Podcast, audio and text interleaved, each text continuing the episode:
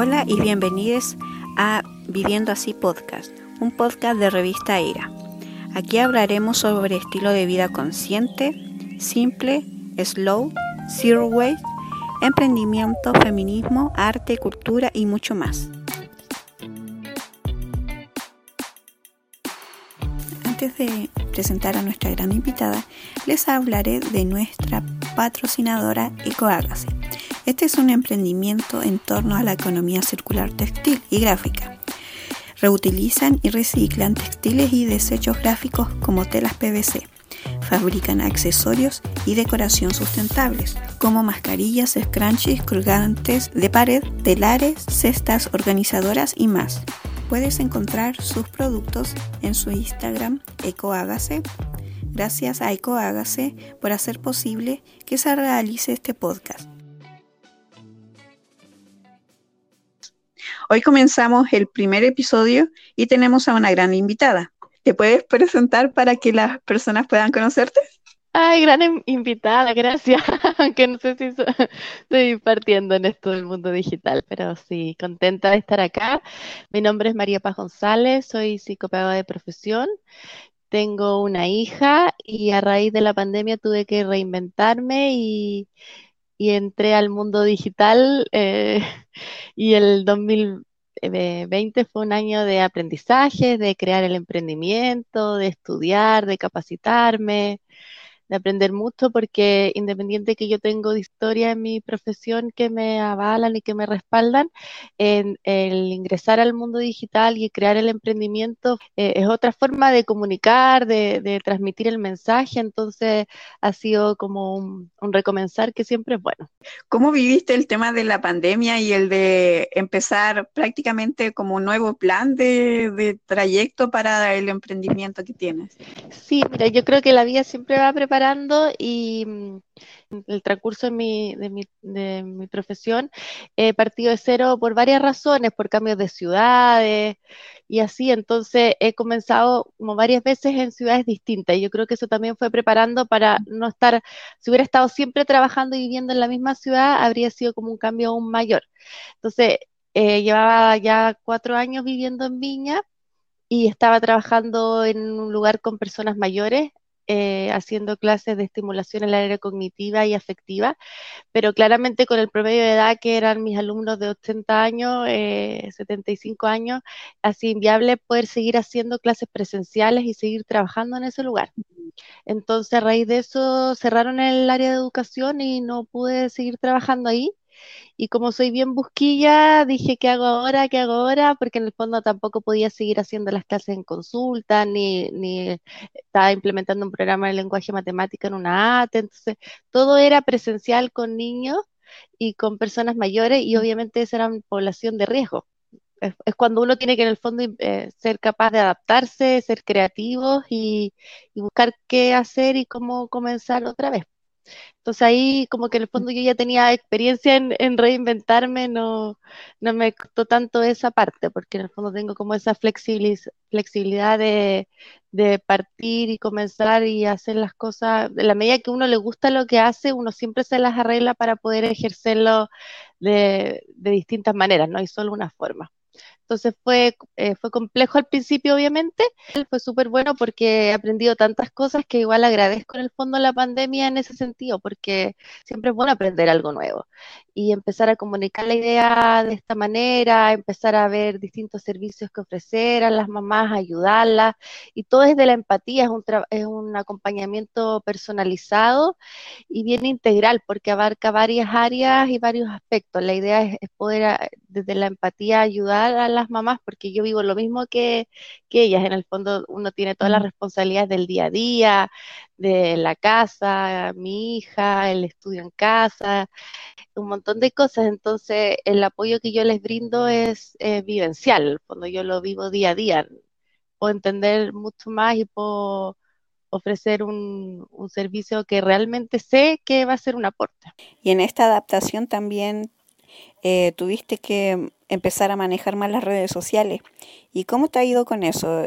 Porque he visto que tu Instagram está muy bien trabajado, está muy estético, maneja muy bien todos los, como los conceptos de, las redes sociales. Hay harto trabajo detrás, la verdad. He sido bien profesional em, de ponerme también en manos de expertas, de diseñadora, eh, pertenezco a membresías, entonces he ido eh, capacitándome y haciendo esto bien serio. Hay un, trabajo eh, bien profundo y, la verdad que para mí el tema de, aparecer en, los videos o hablando, claro, al principio obviamente tampoco bueno, no es una animadora de televisión ni pretendo serlo, entonces obviamente que igual los primeros videos hacía como 20, 30 tomas hasta que me gustaba una, pero la verdad que se me dio como súper como bien natural todo el proceso, fue como bien de a poco, he ido haciendo en la medida que me voy sintiendo cómoda cada cosa, o sea, por ejemplo, en imágenes con mi hija es muy pocas las que ella aparece y si te fijaste no sale mirando la cámara, como que igual en esa parte eh, protejo como harto es esa como intimidad, pero en, en, cuanto a lo que yo hago, a los servicios que ofrezco, al acompañamiento, me sale súper espontáneo porque la verdad que amo enseñar y, cualquier escenario lo voy a aprovechar porque mientras más pueda difundir mi emprendimiento, más mamás puedo ayudar. Y esa es como mi misión, como poder llegar a la mayor cantidad de mamás posible. De hecho, el año pasado pertenecí a, la, a una comunidad de tribu de mujeres y Renata Bravo eh, estaba a cargo junto con la Caro Mora de, de esa comunidad y nos, me entrevistó ella junto con otras emprendedoras y fue una bonita experiencia. Yo creo que al final cuando uno cree tanto en lo que hace y lo hace con tanto convicción y con tanto amor, como que al final las palabras van saliendo solas. Sí, una de las cosas que me he fijado eso es que cuando uno hace las cosas con amor, cuando la hace con la intención de, comunicar, de transmitir lo que nos apasiona, al final todas las cosas después se van alineando, incluso las finanzas, todo se va acomodando y va empezando a llegar gente, va, va conociendo tu emprendimiento, van llegando más clientes, más personas que se quieren asesorar, porque están viendo lo que uno está transmitiendo y lo que uno va creando con tanto amor, porque hay harto trabajo y se nota a, a través de tu Instagram. Sí, mira, y fue súper divertido porque en el fondo el Instagram mío partió como súper orgánico y como bien natural y, las primeras fotos y las, primeras gráficas las hacía yo en Canva, entonces igual eso ha sido lindo porque ha sido como de menos a más, como que en el fondo nunca parto como... Eh, de una forma tan estratégica o tan planificada, sino que en el fondo eh, amo enseñar, no lo puedo hacer de manera presencial, entonces lo voy a hacer online y creé el, Instagram y lo fui de a poco ahí obviamente profesionalizando cada vez más, pero como que nace bien, bien natural, de esto me ayudó una prima que es mucho más joven y todo, y, como que se manejaban esto de los Instagram de emprendimientos y todo, entonces como que en el fondo fue súper así como del corazón. Eh, cuando uno ve, em, ve el trabajo en los Instagram y cuando uno recién está empezando a cualquier emprendimiento o movimiento, lo que sea, eh, no es necesario empezar con algo tan profesional como tú dijiste, como algo orgánico, algo que tú hiciste. Y después hay capacitaciones gratuitas, por ejemplo, en pymes en línea. Eh, de Corfo enseñan muchísimas cosas digitales. también. Entonces, uno no es necesario empezar con tanto profesionalismo. Si uno tiene los recursos para hacerlo, el conocimiento, vamos, denle, empiecen. Pero si no, poco a poco y que se transmita eso a, través de sus Instagram, de que pueden ir progresando, de que va avanzando tanto en conocimiento como en, la parte visual. Todo eso se va, se va viendo y es agradable verlo. También. es verdad. Y en el fondo también el Instagram de uno, eh, si bien es un, emprendimiento y todo, tiene mucho que ver con la esencia de uno. O sea, eh, eh, cada post, cada gráfica, cada fotografía eh, representa la, propia esencia de cada persona y eso es porque en el fondo esa autenticidad las mamás la perciben, porque en el fondo yo, por ejemplo, soy como de colores mucho más fuertes para vestir y, en mi Instagram se nota, mis fotos son así, yo no soy de colores así como tan más planos, entonces como que en el fondo me, como me ven ahí vestida en una en un video, en un post, en una gráfica, es como soy yo. Es como me visto, es como me peino, porque al final el, esa naturalidad, insisto, se percibe y, yo creo que igual a la larga las mamás lo agradecen, porque se sienten también identificadas con uno. O sea, acá acaba de aparecer mi hija y en el fondo todo lo que a mí me pasa, eh, le pasa a todas las mujeres y a todas las mamás. ¿Cómo fue para ti eh, complementar el trabajo con ser madre? Uy, que para mí va súper de la mano la maternidad con todo. Como que en el fondo cuando nació mi hija es como, siempre ha estado presente en cada cosa que hago y la verdad que por eso también me acomoda mucho el, el trabajo online porque me permite también seguir aportando desde mi profesión, pero también siendo una mamá muy presente como siempre lo he sido. Antes de la pandemia y siempre he trabajado, pero en el fondo yo salía a un lugar a trabajar y cuando volvía estaba con mi hija y e, ella como que no veía a la mamá que trabajaba porque en el fondo ella se dormía y yo prendía el computador, pero cuando yo estaba en la casa era 100% de atención a ella. Entonces ahí esa parte fue un poco compleja cuando empecé a trabajar desde la casa, porque en el fondo ella nunca había estado conmigo eh, teniendo que compartirme con algo más que no fuera la atención solo para ella. Entonces ahí fue como un aprendizaje también para las dos y fue bueno porque también ella tenía y yo también tenía que adaptarnos a esto de que de repente aparece como, estoy haciendo una se asoma. El otro día, diez minutos antes que empezara una clase, le picó una abeja y, hice la clase con ella al lado. Oh. Eh, y obviamente lloraba y todo porque le dolía. Entonces, eso como como lo honesto y lo real que uno es, eh, eso también los papás yo creo que lo agradecen harto porque mm. ellos también les pasan las mismas cosas que nos pasa, que me pasa a mí. Entonces, respondiendo a tu pregunta, como que para mí desde, desde antes de ser mamá ya esperaba a la Magdalena tanto, tanto, tanto, que en el fondo el magíster que saqué lo, saqué, lo terminé con ella, la tesis también la terminé con ella. Eh, como que todos los trabajos y todo lo he ido haciendo a la par con ella, complementando eso y, y en la medida que uno tiene las prioridades claras, como que todo sale también súper natural.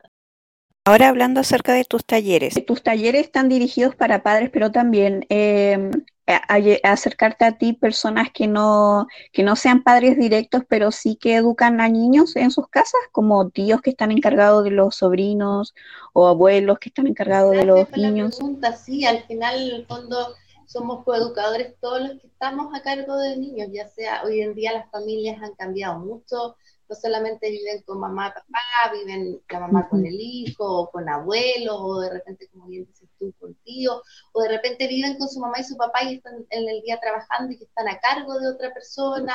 Hay distintas realidades. Entonces, todo aquel que esté eh, dedicado como al, al, al apoyo académico o al vivir o al, o al cuidado de, de, un niño, ya sea un papá, un tío, un hermano, es una persona que en el fondo puede eh, darle un regalo para la vida al niño en cuanto a aprendizaje. Entonces, si, si de repente hay algún familiar o, o, de repente hay una vecina que cuida a un niño, ¿cierto?, en el día a día, eh, también ah. puede acercarse y, y pedirle asesoría, porque en el fondo eh, todo es un aporte, cuando se valora esas ganas que tiene de, apoyarlo y de enseñarlo. Y los talleres para, eh, para adultos mayores, para las personas mayores. Descubrí con el tiempo el, trabajo con personas mayores y, de verdad que me hace demasiado feliz ese trabajo. apenas termine la, la, pandemia y podamos retomar las clases es de lo que más añoro poder retomar porque eh, aprendo, yo creo, más yo de ellos que, que, ellos, porque enseñan tanto de su vivencia, de su experiencia, tienen tantas historias que contar. Y, respondiendo a tu pregunta, lo que yo hago con ellos es trabajar el, y estimular el área cognitiva, atención, memoria, concentración, lenguaje, percepción, etc. Y, y también el área efectiva, desarrollar aspectos como la inteligencia emocional, la asertividad, la empatía, las emociones, la tolerancia, la resiliencia, abordándolo desde un punto de vista educativo, porque yo no soy psicóloga, sino que con talleres en los que analizamos casos y a partir de eso cada uno, eh, como eran talleres grupales, eh, cada, cada, persona mayor contaba su experiencia a partir del caso que habíamos analizado. Y de manera online lo hago a través de videollamada o en la aplicación Zoom y me han sorprendido porque muchos son muy tecnológicos.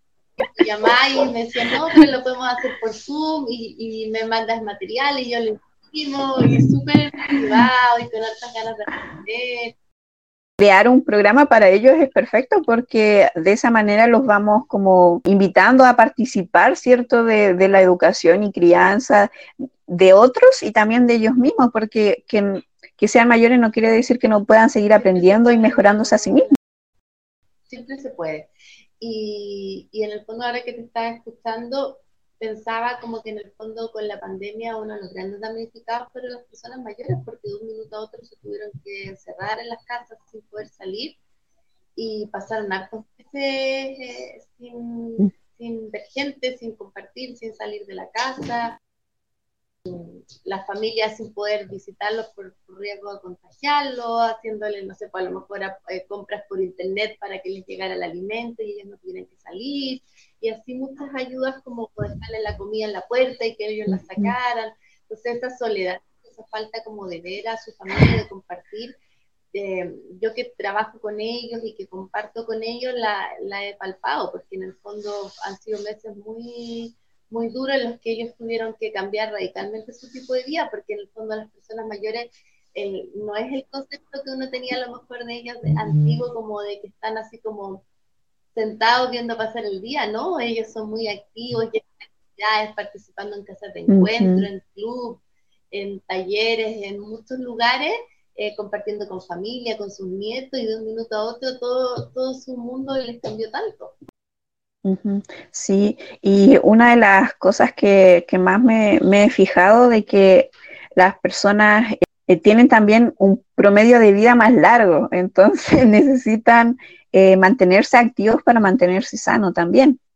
Eh, no solamente físicamente, sino que mentalmente también. Y, y el trabajo que estás haciendo ayuda muchísimo a eso, precisamente a mantener su, su cerebro funcionando. Es verdad, y aparte que en el fondo tienen tantas, tanto que enseñarnos ellos, tanto que aprender, o sea, todo lo que ellos han vivido, su experiencia.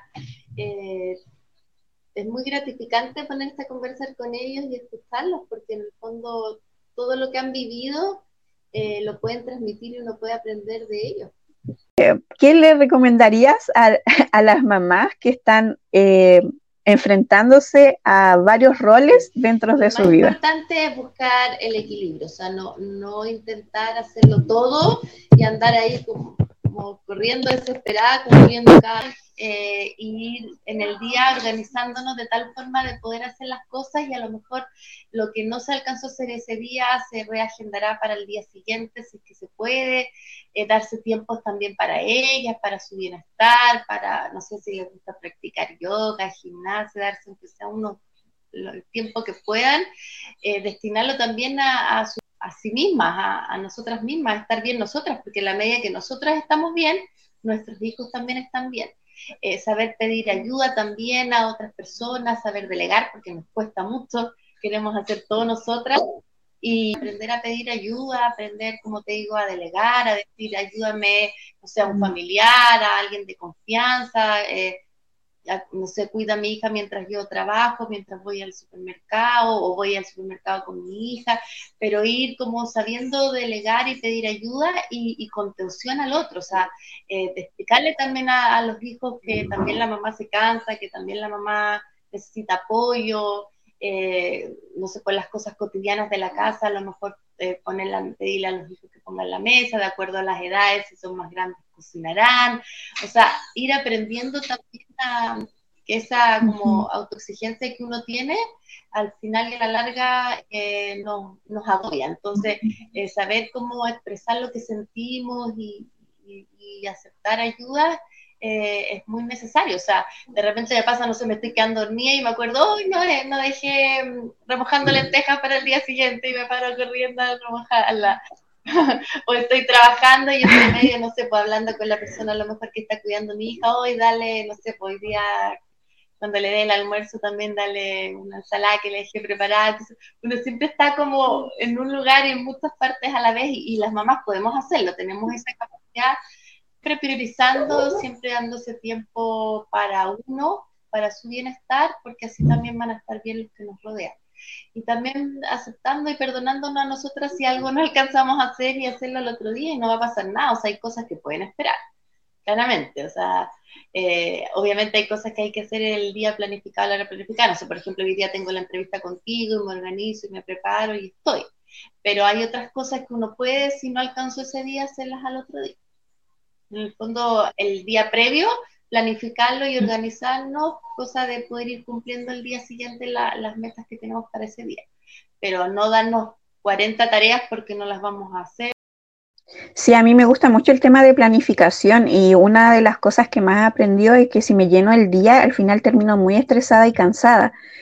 Pero si dejo como tres o cuatro tareas importantes que puedo ir midiendo el tiempo a medida que lo puedo ir repartiendo durante el día, me siento satisfecha con lo que estoy haciendo y me alcanza el día perfectamente, sin contar las cosas pequeñas que tengo que hacer durante el día, pero esas cuatro cosas importantes durante el día ya son esas cuatro cosas y nada más.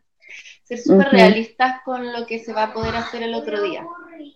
Y, aparte que también las mujeres de hoy en día hacemos muchas cosas a la vez y disfrutamos muchos aspectos, o sea, así como somos felices siendo mamá, ir a, o sea, ayer yo fui al, al, parque con mi hija y estuvimos jugando, fuimos con otra mamá con, mi hijo, y lo pasamos bien y compartimos ahí. Estuvimos dos horas ahí en la plaza jugando felices. También me gusta, no sé, juntarme con una amiga y salir a comer algo, no sé si cuando termine la pandemia volver a ir al cine o cuando se duerme mi hija ver un Netflix. No sé, como que uno puede disfrutar y hacer muchas actividades a la vez. Siempre priorizando y priorizando la más importante, pero también haciendo distintas cosas que nos hagan felices a nosotros. Hablaste de una cosa muy importante, de no olvidarse de que una también es mujer. Eh, ¿Qué le recomendarías o qué haces tú tiempo como a, darme esos espacios y a regalarme con cosas que me gustan. Eh, eh, lo hago en momentos en que mi hija eh, está, no sé, por, durmiendo o antes cuando estaba en el colegio, como que en momentos en que no interfiera con ella, que es la prioridad, me doy esos espacios, me gusta mucho salir a caminar, yo vivo en Viña, me gusta caminar en la, playa, en la playa, bueno, obviamente ahora entre cuarentenas y todo es complicado, pero cada vez que se puede lo, lo hago. Mm. Me gusta mucho hacer manualidades, eh, como que eso me hago ahora pinto corazones mexicanos, otras veces esto cosas de fieltro, telares, eh, como ese tipo de, de actividades mm. disfruto harto. Hay muchas mamás que se cansan, que se estresan o que incluso que tienen como tanto cansancio y estrés por no dedicarse tiempo a ellas que al final terminan transmitiéndolo a los hijos. Entonces, una de las cosas importantes que es poder recordar que ustedes también son, aparte de mamá, son mujeres, que, es importante dedicarse un poquito de tiempo haciendo como cosas que a uno les gusta hacer. Si lo justo de cada uno es importante darse su espacio, porque este, eso nos hace también estar mucho más, con más energía, más contenta. Y también yo lo que hago harto es como incluir a, la, a mi hija en las actividades, o sea, si tengo que ir al supermercado voy con ella, si tengo que ir a la peluquería voy con ella y la conocen, o sea, como que me ven a mí, la ven a ella, como que en el fondo vamos a un montón de partes juntas también, obviamente de acuerdo a su edad, y su tiempo, pero, pero sí como en el fondo compartir las dos, así como yo la acompaño, no sé, pues voy a un cumpleaños de, de, sus compañeros y sus amigos, y la llevo, eh, también ella me acompaña a momentos de... Está viendo en, tu Instagram que hablaba sobre la educación emocional, porque de enseñar con amor. ¿Cómo eso lo, lo, enseñas tú o cómo lo transmites? Conectando mucho con las emociones de, de, mi hija y eso lo aplico también en mi trabajo, porque con las personas mayores yo también hacía talleres en el área para estimular el área efectiva. Entonces, como que he ido, si bien es cierto, mi especialidad es el aprendizaje, yo soy psicopedagoga, eh, también lo he ido complementando con las emociones porque siento que en la medida que un niño esté tranquilo, esté conectado con sus emociones, esté en paz, puede aprender mucho mejor o sea, si, si un niño está pasando por un mal momento, está con una pataleta, está con una pena, no es el momento para aprender, para sentarse con él a estudiar o hacer una tarea.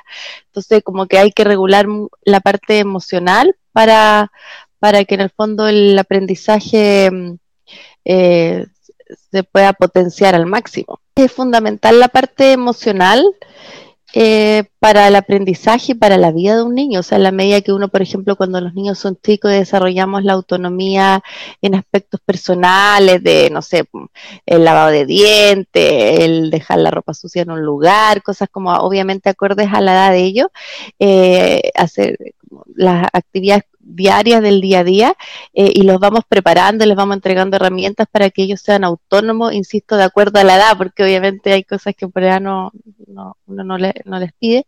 Eh, ese regalo, en el fondo, de entregarle esas herramientas para que para fomentar esa autonomía personal. Después, eh, cuando yo ya quiero instaurar hábitos de estudio, cuando quiero que estudie solo, cuando quiero que aplique métodos de estudio, yo ya preparé el camino al trabajar toda esa parte emocional y esa parte del día a día, eh, puedo pedirle que, sea autónomo académicamente, pero si el niño, no sé, pues, no se lava los dientes solo, no, no hace nada solo, no le puedo pedir después que estudie solo. Entonces, en una cosa lleva a la otra. Exacto. Eh, una de las cosas que más he visto como eh, como persona que ve niños crecer al lado de adultos, eh, he visto mucho de que los papás se desesperan cuando no les hacen caso o no saben cómo, guiar las emociones de los hijos para que ellos puedan controlarlas, porque es algo que, que está como fuera de sí el controlar las emociones de los niños, pero ellos no saben cómo guiarlos para transmitirlas. O sea, si un niño se cae, no le puedo decir no, no, no duele, o sea, obviamente que va a doler, va a llorar, lo voy a tomar en brazos, lo voy a calmar. Y después vamos, van verbalizando lo que sienten y, cómo les, y, lo, y lo que les pasó. Pero siempre es de conectarse con la emoción y con validar las emociones de los niños. Eso es súper importante, saber escuchar y saber entender y empatizar con lo que ellos están pasando. En los talleres para padres, ¿qué ellos pueden aprender contigo y qué les enseñas? Para padres, porque en el fondo lo que me he dado eh, cuenta es que eh, sobre todo ahora con el estudio, con el homeschool, con el estudio en casa, los papás en el fondo eh, se vieron de un minuto a otro teniendo que ser verdaderos profesores de los niños, sin ser profesores y sin tener las herramientas. Entonces, en el fondo, lo que yo hago es brindar altas capacitaciones y asesorías para entregarles herramientas para que ellos puedan instaurar hábitos de estudio, horarios de estudio, para que puedan ayudarlos a comprender mejor lo que leen, etcétera. Entonces, en el fondo, eh, ellos no tienen por qué ser profesores porque son papás, no son los profesores. Entonces, uno puedan eh, apoyar a, sus hijos y que en el fondo ellos se sientan eh, contenidos y con, y con estrategia.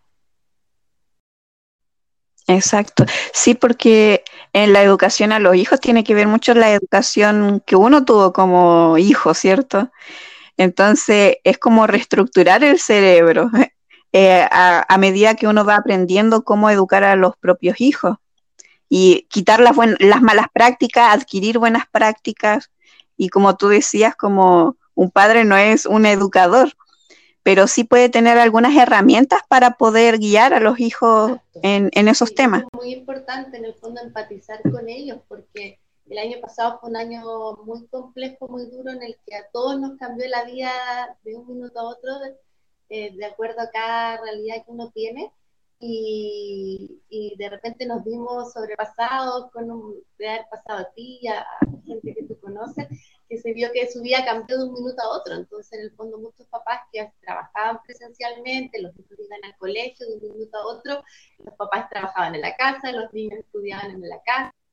Entonces, en el fondo, ese conjunto trajo aprendizaje y también enseñanzas valiosas, porque en el fondo antes eh, todo ese tiempo de traslado y de transporte de un lugar a otro, eh, quitaba tiempo para, de calidad para estar en familia. En cambio, ahora para llegar a la casa, ese tiempo ahora es valioso porque lo puedes ocupar para estar con tus hijos, para compartir, para conversar, para aprender, porque de repente hasta el cocinar una receta con la mamá, el papá o los hermanos, es una oportunidad de aprendizaje porque ahí van consiguiendo instrucciones paso a paso.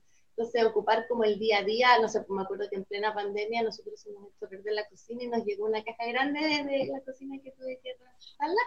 Y mi hija, a partir de esa caja, hicimos una, una casita como mini de muñeca y la decoramos, como un reciclaje. Mm. Entonces, al final de cosas súper sencillas, se pueden generar un montón de, de aprendizaje y de momentos valiosos de padre e hijo. En el fondo, en lo cotidiano es donde está la riqueza de las Si los adultos que los rodeen les enseñan permanentemente cosas, eh, porque en el fondo todo lo pueden absorber y todo lo pueden aprender, si no hay límites a esa edad para generar nuevos aprendizajes. Es cierto, a esa edad son una esponja de adquirir conocimiento, eh, experiencias y conductas que ven eh, cerca de, ellos, como los comportamientos de los adultos que los rodean. Y ahora cambiando de tema, ya estamos llegando al final de la entrevista y nos puedes dar tus redes sociales para que las personas puedan encontrarte y poder participar de tus talleres. Instagram que es arroba y que ahí lo pueden ver y escribirme un DM o escribirme en los comentarios, yo siempre respondo. También tengo mi página de Facebook, eh, que es psicopedagog.online. Eh, estoy pronta a, que salga mi página web, que va a tener también www.psicopedagog.online y ahí también me van a poder encontrar en, en mi bio de, de mi Instagram eh, hay un link que pueden pintar y ahí también hay como una breve reseña de mi biografía personal, profesional, eh, testimonios de mamás felices con el trabajo que he realizado, eh, recomiendo videos de, que seguir por YouTube, de aprendizaje. Ahí, como, ahí pueden encontrar también información como bien valiosa, no solo de los servicios, sino que también conocer un poco más allá de lo que yo hago. Así que, y bueno, por WhatsApp también, porque en, en, mi Instagram, de mi Instagram aparece el WhatsApp que lo tengo de ah, empresa y ahí también me pueden escribir. Y así como estoy participando contigo, también tengo agendadas o he realizado otras entrevistas, porque la idea mía es que, como decíamos en un comienzo, que mientras más mamás malabaristas me conozcan y más mamás puedan saber de mí, a más mamás y más familias puedo ayudar. Y ahora vamos a pasar a una sección importante del podcast. Una pregunta, ¿tú escuchas podcast?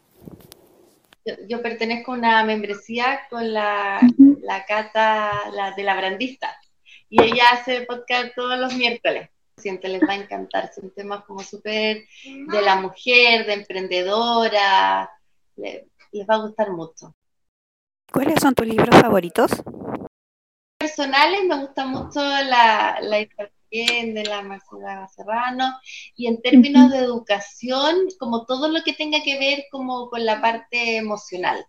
Eh, cada vez que veo algo en una librería independiente del autor, lo, lo, estoy comprando. El, yo, el, emocionario, eh, ese es como uno de, de mis favoritos porque habla de todas las emociones y explica qué significan, cómo conectarse con ellas, cómo trabajarlas.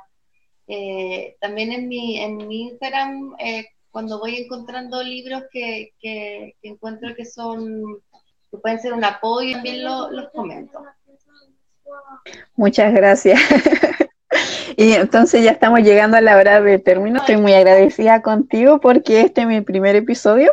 Entonces, eh, la, la, entrevista es muy especial para mí y también que como yo, yo no soy eh, periodista ni comunicadora, soy diseñadora gráfica, pero tenía muchas ganas de hacer este proyecto, así que estoy muy agradecida contigo por tu tiempo, por todo lo que me contaste, por toda tu experiencia y también por todo el trabajo que haces, que a, mí me encanta, de realmente eh, te sigo en todas mis cuentas porque me paso de una a otra y así voy viendo lo, que vas publicando y todo eso. Y valoro mucho el, poder ser parte de, tu primera entrevista y, y, uno lo que se va dando cuenta que, eh, sobre todo cuando uno empieza como el mundo del emprendimiento, es que más allá de la profesión, es lo que uno hace, lo que uno le apasiona, lo que uno le gusta.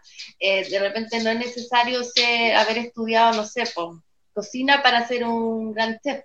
Eh, como que antes escribió mucho como con el es lo que tú estudias, lo que eres, pero en el fondo uno puede hacer muchas cosas a la vez y en el transcurso de los años ir redescubriendo y reinventándose. Yo creo que eso también es como un bonito aprendizaje y enseñanza de vida, que uno puede partir de cero todas las veces que sea necesario y en la medida que uno es dedicado, profesional, estudia, se capacita, uno puede hacer las cosas bien y al fondo en la medida que uno sea responsable de lo que está haciendo, por ejemplo, no sé, pues, tú ahora estás haciendo estas entrevistas y no necesariamente tienes que ser periodista para hacerlo, porque en el fondo eres súper profesional, conversamos las preguntas antes, hay todo un trabajo previo que, que, se note que se valora y eso hace que el resultado sea bueno, porque en el fondo hay un trabajo atrás. Eh, te quiero agradecer nuevamente por, por el tiempo de, de la entrevista y voy a estar creando también un post de blog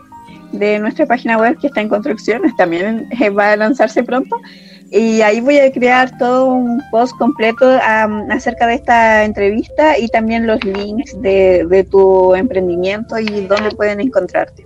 Entonces va a estar todo publicado ahí también. Muchas gracias. Además de nuestro Instagram. Entonces la entrevista queda aquí y muchas gracias por participar de ella. Y a las personas que están escuchando este podcast, muchas gracias por escucharlo. Y les invito eh, para un próximo episodio que va a ser el próximo sábado del podcast Viviendo así, de la revista Era.